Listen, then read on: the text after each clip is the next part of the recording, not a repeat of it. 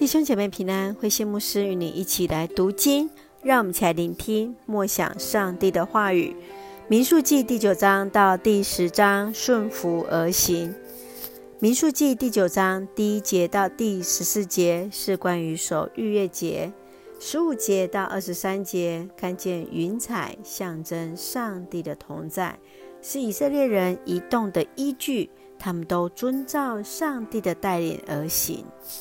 继续在第十章第一节到第十节，是以色列人全凭云柱做决定，因为云柱就象征上帝的同在，而吹号的喇叭是用来吹奏和信号器。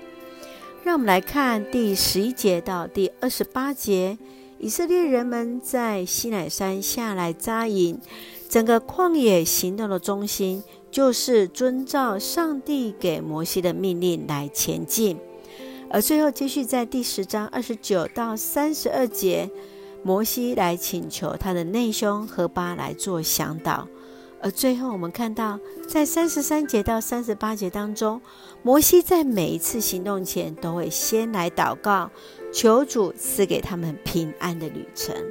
让我们一起来看这段经文，请我们看第九章二十节。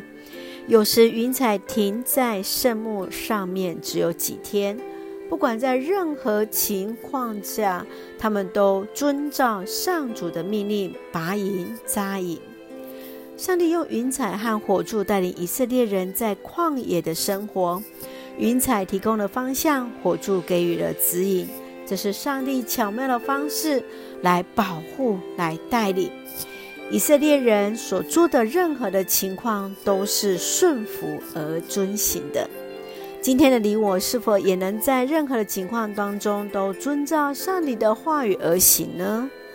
继续，让我们来看第十章第十节，在快乐的日子、初一日和其他节期，献上烧化祭和平安祭的时候，你们要吹号，我要帮助你们。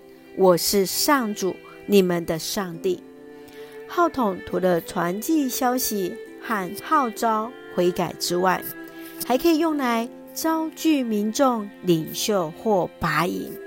另外，就是呼求上帝在战争当中来帮助他们，在节日当中来呼求耶和华同在的用途。